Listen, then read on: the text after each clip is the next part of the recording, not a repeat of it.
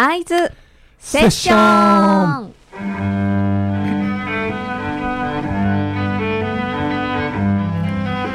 さてここからは会津セッションの時間です。このコーナーは昨年春に北大路にオープンしました。未来創造型まちづくりコンセプチュアルビルアイビルディング。そのオーナーでいらっしゃる石田さんと一緒にアイビルディングでつながる素敵な方々をお招きしながら今日もトークセッションしていきます。はい、えー、アイビルディングの石田です。石田和夫です。えー、アイビルディングは一昨年というかあ、そうでした新年変わりました。そうです明けましておめでとうございます。しておめでとうございます。い一昨年になりますね。はいそうすると、いよいよ始まりました。新しいよ年ですが。ろしくお願いいたします。ラジオミックス京都パーソナリティの木村も一緒に今年もやらせていただきます。今年は第一弾、えー素敵なゲストをお招きしております。いやー本当に楽しみです。はい。もうねお話が溢れ溢れて溢れて ちょっと時間内に収まるかが心配になるぐらいのたくさんのお話が聞けそうなので、はい。楽しみにしたいと思います。ではご紹介お願いしまはいす。、えー今回は、えーチェロ奏者の富田真紀子さんにお越しいただきました。よろしくお願いします。よろしくお願いします。よろしくお願いしチェリストのます。富田真紀子です。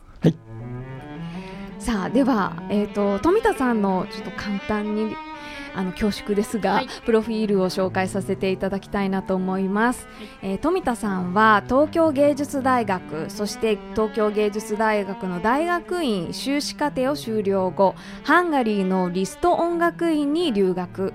えーバロックえーモダンのチェロにガット弦を張り楽曲によって持ち替えながら演奏活動を行う。さまざまな楽器との組み合わせによるコンサートを企画演奏し室内楽の楽しさを伝える活動をライフワークとしているということでございますが。はい。はい、はい。チェリスト。チェリストです。はい。はい。ままあね、うん。えー今ちょうどあの BGM で流れている、えー曲はですねバッハの伴奏チェロ組曲、はい。えーカザルスの演奏なんですけども、はいまあ、この曲を選んでるのは、まあ、僕はチェロという楽器が大好きで、まあ、自分もコントラバスを演奏しますけどもそのど真ん中の楽器をはい。操る、えーチェリストの、えー富田さんにお越しいただいてるんですけどもはい。もともとこうチェロとの出会いというのはどんな感じで？うん。チェロとの出会いですか？はい。私はあの5歳からバイオリンをあのやっていたんですけれども、えーバイオリンの世界はなかなか厳しくて、あのお母さんと子供が一緒にこう結構あのまあお互いにライバル視しながらやるみたいな世界がちょっと苦しくなっちゃって、はい。で中学生の時に実は自分であのチェロを見た時にあこれは私の楽器だとピンときましてうんインスピレーションを得たというかそれでチェロを始めましたなるほどもうその中学の時にうんチェロに出会ってもう将来自分がチェロの、ああえープロの奏者になるってことはもう思ってたんですか？チェ音楽家になりたいっていうふうに思ってたんでしょうね。あでも別にチェリストになりたいって思ってたかは覚えてないですけどあのドボルザークのチェロコンチェルトを聞いた時に、はい。あもうこの曲弾きたいって思ってそれがまだ始めてもなかったのに、そうなるほど。思ったんですね。そういうことですね、はい。それからまあもう東東京芸術大学を、えー経てですね、まあ、うん。フリーで演奏を、はい、まあ、ずっとされていらっしゃるんですよね、はい。聞くところによるとあのカルテットの演奏とかも、はい。えー以前されてたということで、今はどんな活動が中心となっていらっしゃるんですか？そうですね、えー、と10年ぐらい前から、えーバロックチェロに出会って、で、あのーまあ、半分独学のような形で、あのーもう本当に日々あの学びながらうん。演奏活動をしています。すいませんちょっとあの チェロうん。について教えてほしいんですけど、えチェロ今バロックチェロっておっしゃってたんですけど、うんそうですね。チェロでもバロックチェロとチェロって違うんですか？そうですね。そうですよね。はい。もう最もなご質問だと思います。ど。んな違いがあるのかな、はい、はい、あの私はあの実はバロックチェロのはい。演奏家ってあのあんまり言われたくないというか、はい。もうえモダンのチェロもバロックのチェロもはい。もともとは同じチェロうんうです。んで本体は同じででパーツ部分部分のパーツはをその時代に合わせた形に形状とか、あのーまあ、そういうものをその時代時代である。で変えてで現代に至ってるわけですね。はい。それは音楽のスタイルによってあの楽器が変遷してきているので、あの実は弓も形が違うんですけれども、もはい、話すと長そうです。そうまあ、大きな違いをねあのいわゆるガット弦。そうですね。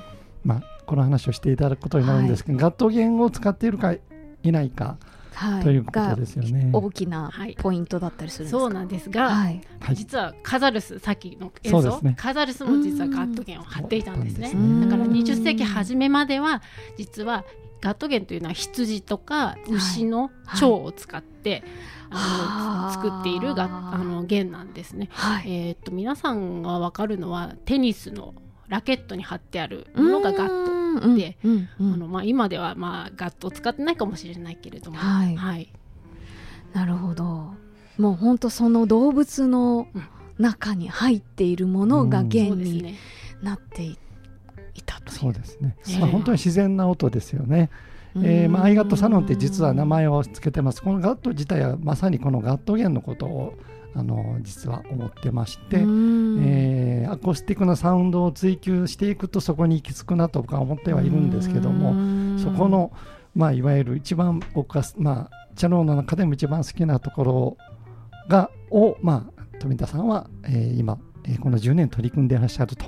そうですそうですね。ねはい、で私はあのバロックだけじゃなくてモダンの楽器にもうんガット弦を貼っています。うんでガット弦というのはあのーあの弦あの弦楽器や弦にはもちろんあのバイオンというのがバイオン、はい。うん。あの含まれているんですけれども、はい。倍になる音はいと書く。そうです、はいだからはじめどどの音を鳴らしてもその上の5度上とか、はい。8度上とかもいろんな音が入っているんですけれども、うん。その音がもうガット弦は本当に豊かで、うーんあのまあ、ガット弦じゃあガット弦ガット弦って言うけどじゃあ現代のチェリストは何を使ってるかっていう話をしてないですよね。そうですよね。まずね、はいはいはい。多く普通の今のチェロっていうものに関してだそうとですよね。はい。あのえっ、と現代のオーケストラモダンのオーケストラの,、あの弦楽器奏者は、うん。ほとんど、えースチール弦なんです。金属の弦なんですね。はい。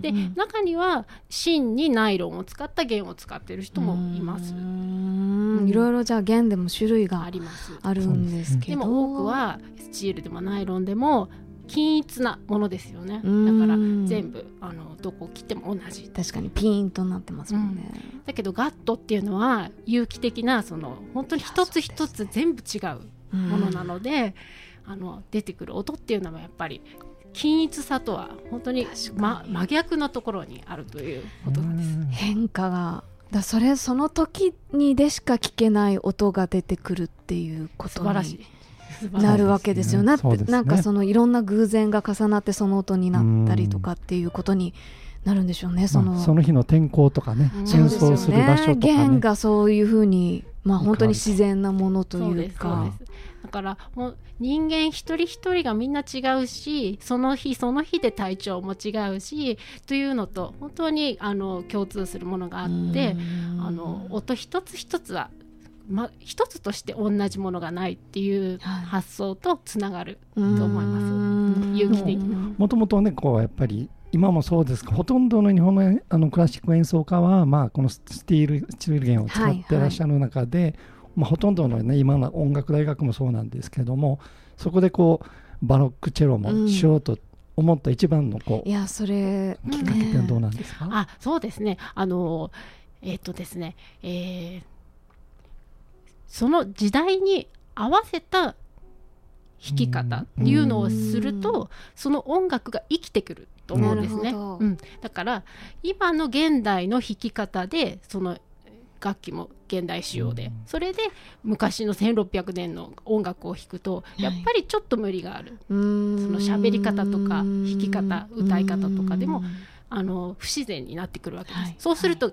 曲の魅力が出てこないわけですよ。はうん。あはい、まあ、その時代時代をこうし交渉して、はい。え勉強されて、はい。えーその時代の楽器がどういう状況で使われてたかも踏まえた上での演奏だということですよね。そうですね。もう本当に生活スタイルが時代時代と違ったのと同じように楽器も違ったっていうことなんです。うん。音楽も違った。から生まれながらその音楽生まれた時の音楽に近づけるために、まあ、音を追求されてらっしゃるっていう。そうですね。うん必然的にそこに至ったってこと。そうそうですね。すごいですね。ですよね。うん、やっぱりそうですね。体に無理のないっていうことをするとそこにつながったっていうことですかね、まあそれが多分きっと環境にも本当はいいことだとは思うんですけど。うーん。なるほど、まあ本当でもこうね、えーまあ、今年去年お会いして、まあ、あの一度うちのサロンの方で無伴奏チェロ組曲をやっていただいて、まあ、第2弾が今度3月にねまたやっていただける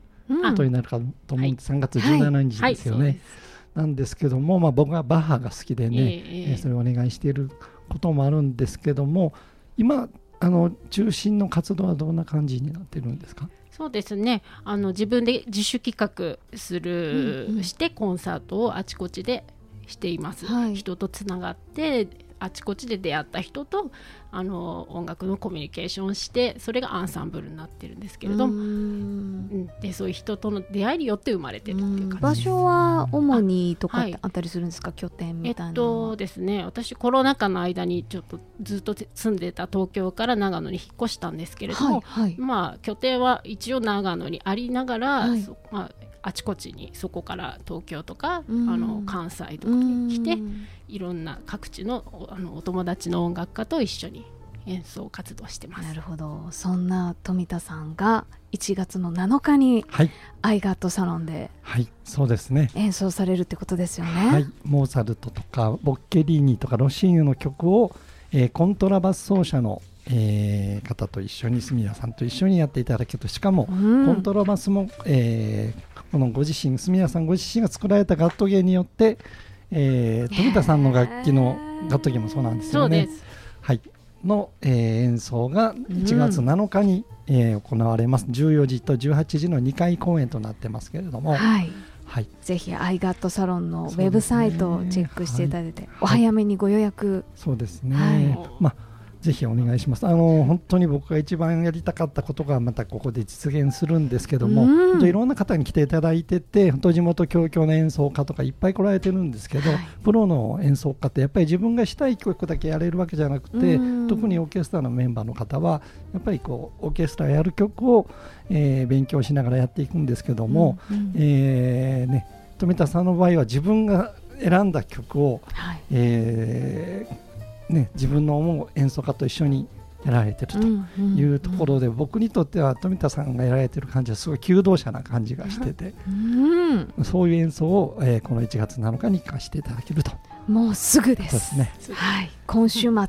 7日ですので、はいあとその中にも予定ありますよね。はい。えっとはい。聞いてあおりましたその後、はい。はい。あります。そうですね、えー、と3月にも予定をされてらっしゃるということで、この,、まあ、あのチャリティーコンサートなんですかね。はい、えー、と私たちあの仲間がえっ、とですね私のお友達があのー福島から、えー自主避難東京に自主自主避難あまあ各地に自主避難されている人を、あのし支援している活動をしている友達がいるんですけれども彼女がその自分の思いをその被災者に出会ったうん。人ので思いをこの絵と詩ににしてそれをベースにして音楽と組み合わせたコンサートっていうのをずっとやっているんですね。うん。でそれがあの今回3月9日にあの大阪の天満教会、うん。うん。そしてあの11日。はい、は、えー、とゼゼ教会あの滋賀の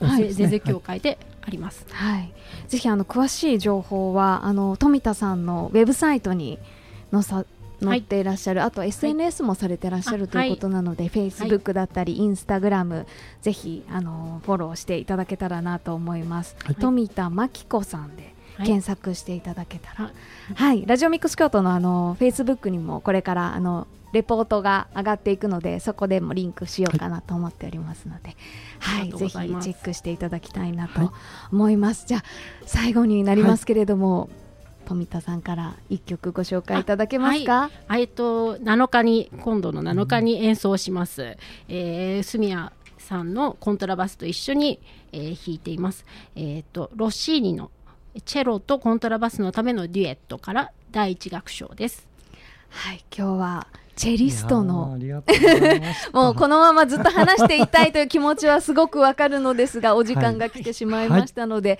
一曲お届けしてお別れします。今日はチェリストの富田、えー富田真紀子さんにお越しいただきました。ありがとうございました。どうもありがとうございました。